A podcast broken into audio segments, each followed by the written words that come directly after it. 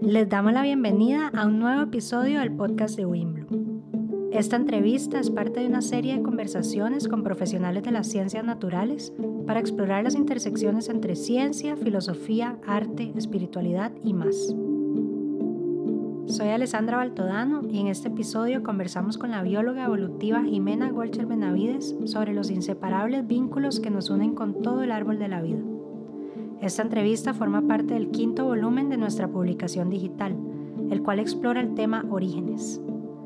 Justamente, el trabajo investigativo de Jimena gira en torno a los orígenes y a las causas de la biodiversidad, una exploración que se sitúa en la intersección de varias disciplinas, ecología, evolución, historia natural, genética, por mencionar solo algunas.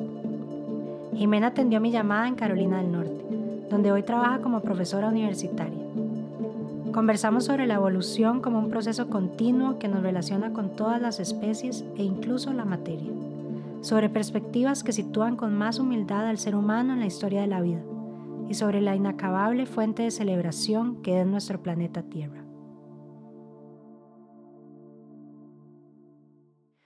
Usualmente una pregunta con la que me gusta comenzar es sobre los orígenes personales. Entonces, si nos vamos a tu infancia, a ese encuentro más temprano con el mundo, ¿Cuáles son las experiencias que consideras que moldearon tu relación con el planeta? ¿O qué cosas influyeron tu forma de entender la realidad y relacionarte con el mundo vivo? Recuerdo de estar fascinada leyendo las enciclopedias que habían en mi casa, como los, los diferentes volúmenes y viendo todas las fotos y, y esa curiosidad que me daba, no sé, voltear la página y encontrar un tema totalmente distinto. Esa es una experiencia, como una imagen que se me viene a la mente de, de esa curiosidad por el conocimiento, por aprender de lo que hay en el mundo, de esas preguntas incluso como fundamentales también de dónde venimos, qué, qué somos, quiénes somos y, y con mucha libertad porque no tenía mucha, mucho énfasis en la religión en mi casa. Entonces creo que desde temprano mi hermano mayor y yo tuvimos esa libertad de, explorar un poco esas preguntas fundamentales sin tener mucha idea de, qué, de cuál es la respuesta. Claro, sin una respuesta predeterminada, como poder explorar en sus propios términos. Y en ese camino, ¿en qué momento surge tu vocación y esa misma curiosidad por la ecología y la evolución? ¿Es algo que puedes situar ese interés en alguna experiencia particular? fue más cerca de, la decisión de, entrar a la universidad y de estudiar una carrera en donde había empezado a sentir ya más atracción por, por entender lo que es la naturaleza, entender la vida, ¿verdad? las reglas de la vida que parecían como algo tan, tan desconocido. Y fue ya estando, llevando los primeros cursos que yo dije, sí estoy realmente en el lugar correcto. Para estudiar la diversidad de la vida desde un enfoque evolutivo, Jimena se ha concentrado en la investigación de un grupo muy particular de peces de agua dulce llamados cíclidos. Este estudio inició en una quebrada en Sarapiquí, en Costa Rica, pero la misma línea investigativa la llevó luego a la laguna de Azozosca en Nicaragua y más tarde al lago Tanganica en África del Este.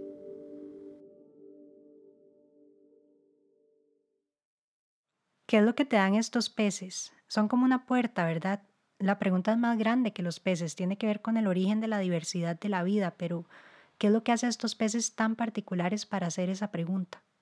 Estos peces son particulares en el sentido de que tenemos muchísimas especies y algunas de esas especies han evolucionado súper rápido. Muchas veces encontramos las áreas grises en taxonomía, que es lo que vuelve locos, ¿verdad? Los biólogos y los taxónomos que queremos todo ser ya blanco, negro, nada, nada intermedio, pero los cíclidos son un, un caso especial de intermedios los linajes no están completamente separados. Digamos, en el proceso de la especiación o el origen de las especies, entramos en esa área gris en esa área gris en donde no sabemos dónde empieza una y dónde termina.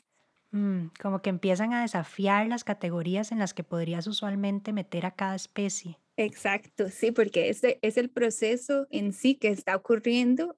En biología evolutiva nos enfocamos mucho en ese principio de la especiación, en esa primera etapa de la especiación, pero no tanto en, en esa permanencia de las especies, que quizás es más el enfoque ecológico, ¿verdad? la persona que estudia la ecología sí estudia un poco los requerimientos, las necesidades, los, las diferentes fuerzas, los diferentes procesos que, que mantienen distintas poblaciones. Y empieza a ser interesante porque hay, como decías vos ahora, es difícil entender por dónde empezar, ¿verdad? Porque es como que las condiciones del paisaje o el mundo físico en el que están los organismos, pues sí, condicionan lo que esos organismos pueden o no pueden hacer pero a la misma vez la forma de ser y habitar el mundo de esos organismos y las relaciones que entablan impacta al mundo físico a su vez, cambia esas condiciones materiales. Entonces como que hay una continuidad ahí que junta influye la evolución de la vida. Sí, me encanta ese, esa idea de la continuidad también, porque sí, a veces desde la perspectiva de la genética tendemos a pensar como, ah, sí, todo eh, empieza con el ADN y los ácidos nucleicos. Y entonces de ahí determinamos el curso de todo hasta el proceso, eh, ¿verdad? De, la formación de todas las estructuras y la diversidad. Pero entre más estudio la biología, está como más estos mecanismos que van hacia ambos lados. el rol del ambiente, ya sea interno o externo, y cómo eso lleva a la permanencia o no de, ciertos, de ciertas secuencias de ADN y a veces no solamente eso, sino de los cambios que organismos en sí o especies forman y el impacto que tienen en, en su ambiente y cómo eso cambia la trayectoria y las secuencias de genes de otros organismos, como decís, pues entonces me gusta mucho esa continuidad, esa área gris en lugar de, de un, un inicio y un fin. Y nos devuelve un poco a esto que venimos hablando de las continuidades, esas áreas grises que hay entre la vida y la materia, y que está relacionado a la pregunta que sigue siendo el gran misterio, ¿verdad? Que es justamente esa relación, porque como entendemos la evolución hoy, la vida es una propiedad emergente de la materia.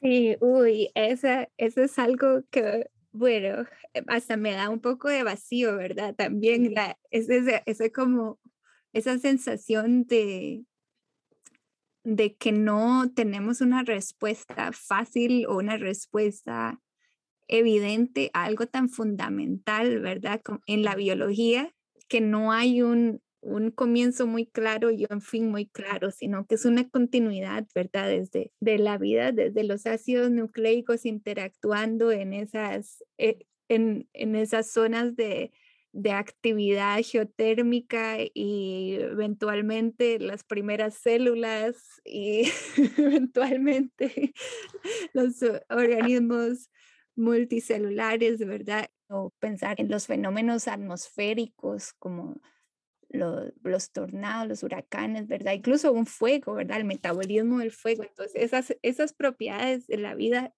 que, que vemos en, en, en la materia también son, son sitios en donde estamos obligados a examinar nuestras definiciones y nuestras y dónde separamos las cosas, ¿verdad? ¿Dónde comienza una, dónde termina?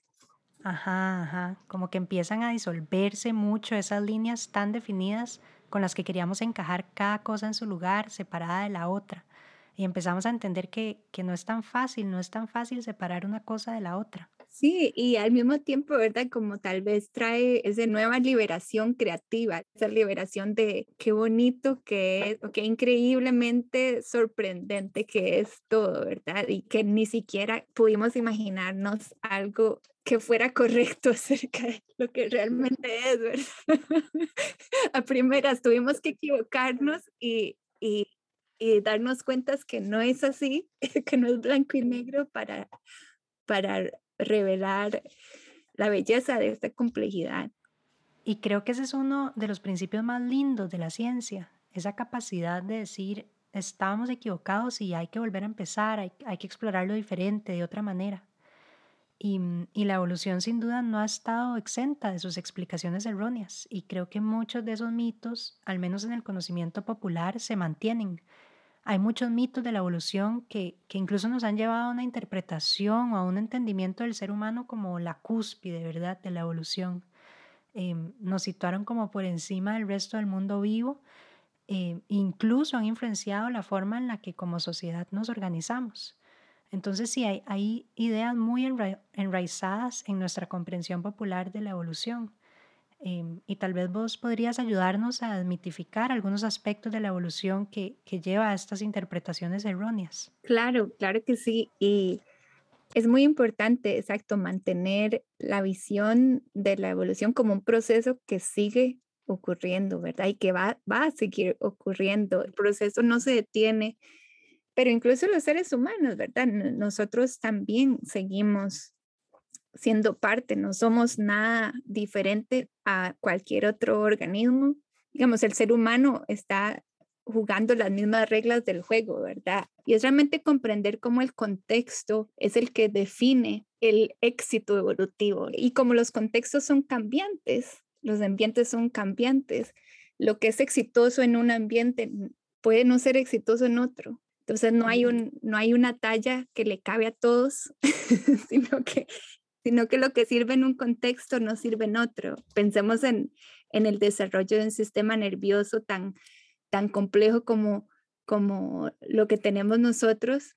Es muy exitoso para un organismo que está constantemente buscando estímulos en el ambiente, pero si uno es en cambio un organismo sedentario en el, en el suelo marino, donde no necesita moverse para acceder a la comida, no tener un sistema nervioso del todo es igual de exitoso para ese organismo. Entonces, como tal vez encontrar esa humildad y ver que lo que somos nosotros no es mejor ni peor desde una perspectiva evolutiva. Simplemente, todas las estrategias que vemos ahora de sobrevivencia son exitosas porque sobreviven al día de hoy. Esta idea ¿verdad? De que todas las especies que podemos ver hoy son exitosas porque están aquí. Entonces, no es esta otra idea de que hay especies que hoy están con nosotros que son más primitivas, como quien dice que detuvieron la evolución y que nosotros continuamos evolucionando, sino que todas las especies que tenemos a nuestro alrededor continúan en ese proceso, siguen explorando cuáles son las mejores formas de ser y estar en su determinado contexto. Exacto, y me encanta también porque es esa, esa imagen del árbol de la vida que, tienes, que tiene ramas muy, muy profundas, ¿verdad? Todos esos, esos linajes evolutivos se pueden buscar a la, la época de, de, la explosión cámbrica, ¿verdad?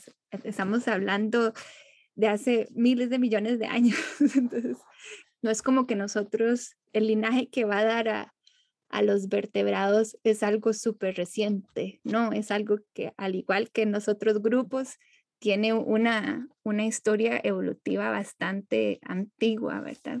Y que nos mete también, como hablabas antes, en esas concepciones del tiempo que a veces exceden nuestra capacidad, pero, pero tal vez sirve pensarlo como eso, que no es solo un proceso que estaba pasando hace miles de millones de años, estamos inmersos en ese proceso aún hoy. Exacto, sí, son, son procesos que siguen pasando. Y también otra idea que mencionaste es esta idea de la competencia, ¿verdad? Que la competencia es también contextual, ¿verdad? Muchas veces si hay abundancia de recursos y si hay presiones que están más relajadas en ciertos momentos cruciales, entonces no hay ese rol tan importante de la competencia, sino que se, se permiten otro tipo de interacciones y se permite el mantenimiento de la variabilidad, ¿verdad? Porque si relajamos la competencia, hay más campo para que distintas versiones de distintos rasgos se mantengan entonces, como no siempre es esa competencia sostenida que nos imaginamos que es el proceso de la selección natural, sino que hay mucho más campo para, para otro tipo de interacciones, como todo eso ha llevado a una diversidad increíble de, de estructuras y de formas también.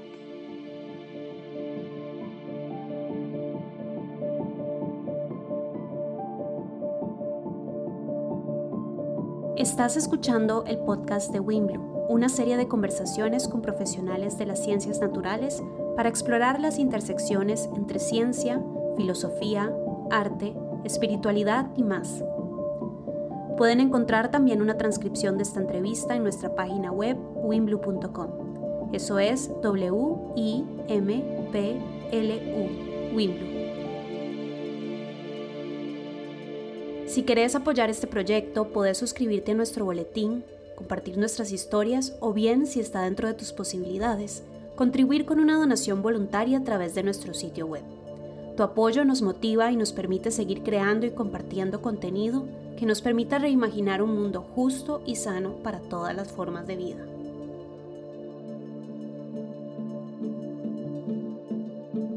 Nuestra invitada de hoy es la bióloga evolutiva Jimena Golcher Benavides.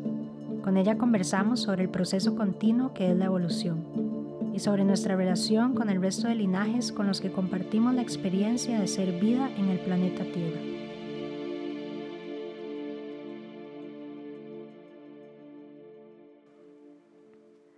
Una vez que entendemos que, que, las relaciones que entablamos con otras especies y con el mundo físico influyen en las trayectorias evolutivas, entonces ¿Qué nos dice esto sobre la forma actual en la que los seres humanos nos estamos relacionando con nuestros entornos y con otros seres? Tenemos como especie una contribución bastante desproporcionada al ambiente, ¿verdad? Y estamos jugando un rol en ese sentido tal vez de, de nueva fuerza evolutiva, ¿verdad? De fuerza selectiva, porque existen especies que, que afectan la trayectoria evolutiva de otras, pero nosotros los seres humanos estamos formando una, una fuerza selectiva bastante fuerte con nuestras actividades, ¿verdad? Tenemos como una, una actitud excluyente en donde solamente nosotros podemos sobrevivir en el ambiente humano, en el ambiente urbano y terminamos excluyendo muchísima, muchísima diversidad de los ambientes en donde interactuamos y eso nos afecta, ¿verdad? Nos afecta de no solamente desde un sentido pues filosófico porque nos duele la pérdida y la extinción, pero también a un nivel de sobrevivencia como especie humana, ¿verdad? Porque muchas de esas interrelaciones proveen resiliencia a las fuerzas em, físicas, ¿verdad? Que, que afectan a todos los seres vivos. Entonces sí, como ese cambio de, de perspectiva de, de pensar en que nuestro rol está está muy enfocado en la exclusión, en la competición y cómo nuestra ceguera a otras formas de vida está llevando a formar unos ambientes de selección artificial, unos ambientes selectivos que terminan siendo cosas que ni siquiera estábamos deseando tener, ¿verdad? Pero que de manera inconsciente llevamos a eso, ¿verdad? Pensamos en los organismos que terminan teniendo éxito en las ciudades, son organismos que consideramos pestes, pero nosotros le dimos las condiciones perfectas para esos organismos para sobrevivir exitosamente en esos lugares. Quisiera como hacer énfasis en esta idea que acabas de hacer, que llamamos pestes o invasivas a las especies a las que les hemos creado todas las condiciones para sobrevivir. Entonces, esta idea no quisiera dejarla pasar por alto porque entender que tenemos esa capacidad de crear o no las condiciones para que ciertas especies puedan evolucionar y otras no, me parece súper importante subrayar. Ahora, podemos hacer la pregunta al revés, ¿verdad? ¿Cómo un mejor entendimiento de la evolución nos puede ayudar a relacionarnos mejor con el mundo y con el resto de la vida? ¿Cómo puede la evolución informarnos para crear mejores condiciones para la vida y su diversidad? Sí, exacto. En ese sentido, tenemos que tomar una pastilla de humildad y darnos cuenta de que estamos compartiendo eh, la existencia con un montón de linajes y de trayectorias evolutivas y tal vez darnos cuenta que nuestra posición en este momento de estar destruyendo cortando esas, esas ramas del árbol de la vida a diestra y siniestra sin darnos cuenta de que estamos haciendo eso, nos está llevando a un futuro un poco incierto y bastante problemático también, ¿verdad? Porque, porque perdemos conocimiento con la pérdida de, de cada cada rama que cortamos del árbol de la vida y, y posibles soluciones a problemas que tenemos ahora que no hemos ni siquiera explorado. Entonces, sí, yo diría que empezando por reposicionar al ser humano con un, poquito más de humildad, sería el primer paso. Y luego entender exacto esos mecanismos evolutivos, como promover tal vez procesos de, de diversificación, ¿verdad? Promover eh, las fuerzas que entendemos ahora tal vez son cruciales para, para el origen y la, y la diversificación y el aumento de la diversidad, no la reducción de la diversidad. Y creo que pasa no solo por una cuestión biológica, pero es también otro asunto, que es que la diversidad enriquece nuestra experiencia de estar en el mundo, ¿cierto? Vos antes mencionabas algo interesante y es que como seres humanos evolucionamos un sistema nervioso muy complejo. Estamos siempre en busca de muchos estímulos. Entonces, nuestra misma experiencia como organismos humanos en el planeta se empobrece de cierta manera con esa falta de estímulos, con esa falta de diversidad. Sí, e, es, algo bastante interesante y me, me, hace un poco pensar, no sé si estaría muy jalado del techo, pero pensando como en la ciencia ficción, ¿verdad? Y cómo a veces nos imaginamos esos futuros en donde podemos hacer una simulación de lo que es la realidad y vivir eternamente en esas simulaciones. Siento que esas simulaciones nunca van a llegar a mantener la complejidad que tenemos ahora, ¿verdad? Que es una riqueza increíble.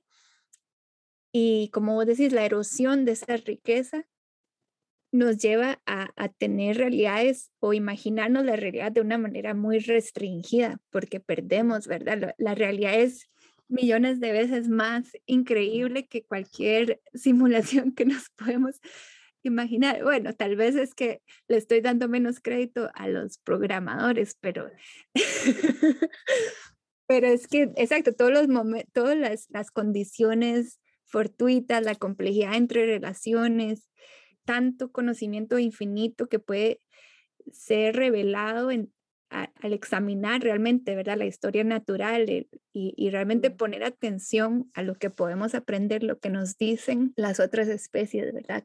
Mm, esa idea me encanta, como de ver a las vidas de los otros organismos como una fuente de sabiduría porque lo cierto es que hay mucho que aún no sabemos, hay muchísimos huecos que llenar en este proceso de, contar esta historia de la vida, ¿verdad? Y, y eso implica em, ampliar la imaginación. ¿Vos sentís eso, que, que tu trabajo involucra constantemente imaginar distintas posibilidades?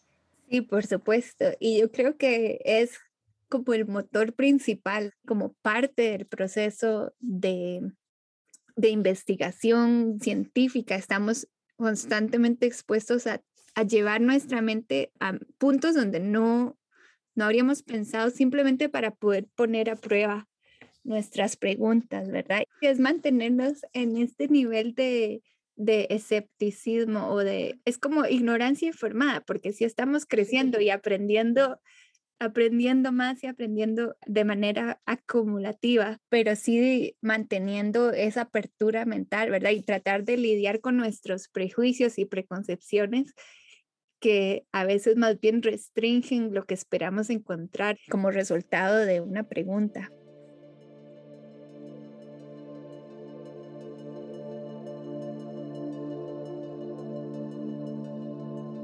Justamente una de nuestras intenciones con estas entrevistas es salirnos de la zona de confort de las ciencias naturales y proponer un espacio donde profesionales de la ciencia puedan expresarse desde un lugar más personal, afectivo e imaginativo. Queremos conversar de aquellas cosas que quizás no se consideren conocimientos científicos, pero que constituyen parte fundamental de la sabiduría humana.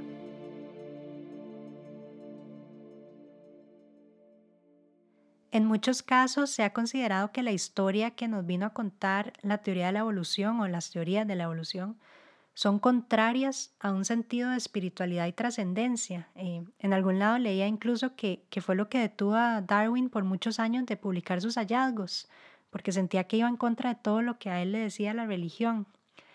Pero mi experiencia más bien es que para muchas personas en el ámbito de la ciencia, la historia de la evolución es, es una fuente de reverencia hacia la creatividad y el misterio de la vida. Em, entonces me pregunto, vos, vos que estás inmersa en este estudio de la evolución, ¿cómo experimentas este sentido de espiritualidad y de reverencia? ¿Son términos que tienen cabida en tu entendimiento de cómo se ha originado la vida? Sí, creo que es algo que no pienso constantemente, pero sí es algo que es parte de la vida, ¿verdad? Ha sido parte también de mi búsqueda de, de quién soy yo, de qué, qué, cuál es mi posición en este mundo. Y siento que en ese sentido la respuesta de cómo entendemos la vida y, y los procesos evolutivos es como parte de un proceso maravilloso, ¿verdad? De un proceso lleno de, de, de posibilidad de curiosidad ilimitada, ¿verdad? De, de admiración de, la, de las estrategias de sobrevivencia. No es la búsqueda del más allá de lo, de los, de lo surreal o de lo, lo, que, lo que no entendemos, sino es lo que está aquí, ¿verdad? Lo tangible y comprender que no es nada trivial, que es algo realmente ilimitado para cuando uno se quiere detener a explorarlo, ¿verdad? Y entonces sí, creo que en ese sentido viene con esa celebración, con ese sentimiento de, celebración de la realidad. No, no estamos rechazando, no estamos negando lo que es, sino más bien estamos sintiéndonos y, experimentando, ¿verdad? Y, aprendiendo, interactuando con nuestra realidad y, disfrutando cada minuto, ¿verdad? De, nuestros, de nuestro conjunto de infinitudes que nos hacen un individuo Bueno, de hecho uno de los referentes que vos me mencionaste fue Sasha Sagan y tengo una frase aquí escrita de ella muy linda que dice que la ciencia es la fuente de muchos hallazgos dignos de una celebración extática. No sé si vos te identificás con esa frase. Ah, sí, por supuesto que sí. Es que sí, realmente, al igual que llevamos momentos muy difíciles en la vida, ¿verdad? Le dan ese sentido, ¿verdad? A, a los momentos alegres, los momentos de celebración y, la ciencia, como cualquier otra experiencia, también tiene esos dos lados, ¿verdad? Y siento que, que me emociona muchísimo cuando, cuando escucho algo que, que totalmente cambia nuestra manera de entender y celebrar realmente esos eurecas es súper importante y siento que la, la, celebración ha sido parte de la espiritualidad. Siento que tal vez en la ciencia como tenemos esta idea del, del científico serio, ascético, ¿verdad? No muy uh, eh, simpático o empatético. entonces, entonces, como que cambiar esa idea de lo que es el científico y tal vez abrazar es, esa parte emocional del proceso científico también, porque, porque si no es muy difícil, ¿verdad? mantener esa mente abierta, mantener esa humanidad que, que necesitamos también para continuar la búsqueda de respuestas. Y escuchándote, me voy al inicio de nuestra conversación de que tal vez no estás tan lejos de, de aquella niña pasando las páginas de la enciclopedia. ¿Qué, ¿Qué crees que te ha dado la evolución con respecto a esa niña que pasaba las páginas con curiosidad? Claro, eh, hay una frase famosa por, por Teodosios Dobzhansky, ¿verdad? Que dice que nada en la biología tiene sentido excepto en la, a la luz de la evolución, ¿verdad? Y comparto ese espíritu, ¿verdad? Que realmente comprender el proceso evolutivo reveló reglas del juego, reveló eh, procesos en la realidad que tal vez en el momento eran incomprensibles y que mi niña interna, ¿verdad? Que yo imaginaba preguntando cosas, ¿verdad? Que nadie tenía respuestas y, y recibir esas respuestas en algún momento. No sé, yo pensaba que que eran cosas que nunca, nunca iba a responder en, en mi cabeza, ¿verdad? Y, y, estudiar la biología y encontrar tantas respuestas que le dieron un nuevo sentido a, a todas las cosas, ¿verdad? Y la, y la, manera en que experimento el planeta y que, que percibo el planeta. Entonces, sí, comparto esa visión con brilla de la evolución, ¿verdad? Que le da que le da sentido a un sinfín de cosas. El proceso de descubrimiento para mí misma ha sido bastante, bastante enriquecedor y le ha traído muchísimo a mi vida. no sé si eso suena. no, no, no. entiendo el sentimiento. Yo, yo cada vez que leo algo que está relacionado a esta historia de la vida, me genera una sensación como de compañía, tal vez. o sea, como de entender la cantidad de relaciones en las que estamos inmersas e inmersos, de entender el mundo como una cosa que está en proceso todo el tiempo.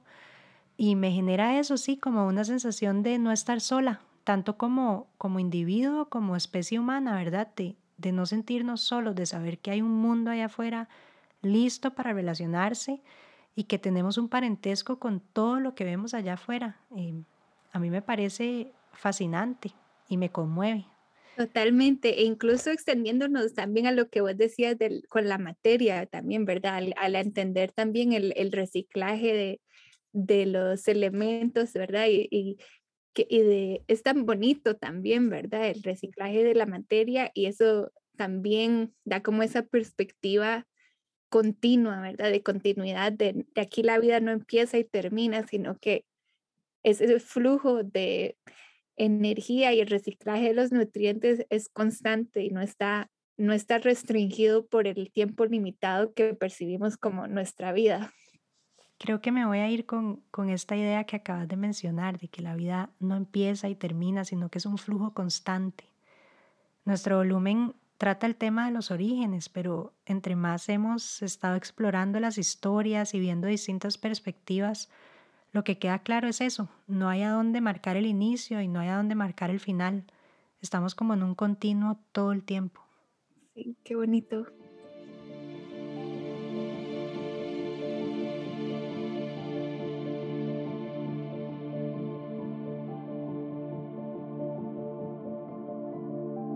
Muchas gracias por escucharnos. Hoy estuvimos con la bióloga evolutiva Jimena Golcher Benavides para conocer más de su trabajo pueden visitar su sitio web en jgolcher.github.io. Para escuchar otras entregas de este podcast, así como otras historias que reconectan ecología y cultura, les invitamos a explorar nuestra revista digital en el sitio web winblue.com. Si te gusta nuestro contenido y querés apoyar este proyecto, podés suscribirte a nuestro boletín, compartir nuestras historias o bien, si está dentro de tus posibilidades, contribuir con una donación voluntaria a través de nuestro sitio web. Tu apoyo nos motiva y nos permite seguir creando y compartiendo contenido que nos permita reimaginar un mundo justo y sano para todas las formas de vida.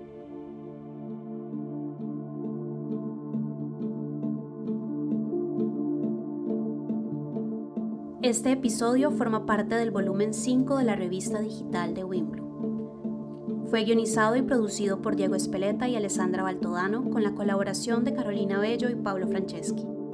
La música original y la postproducción de sonido estuvieron a cargo de Diego Espeleta. Agradecemos a Jimena Golcher Benavides por compartirnos su tiempo y sus reflexiones.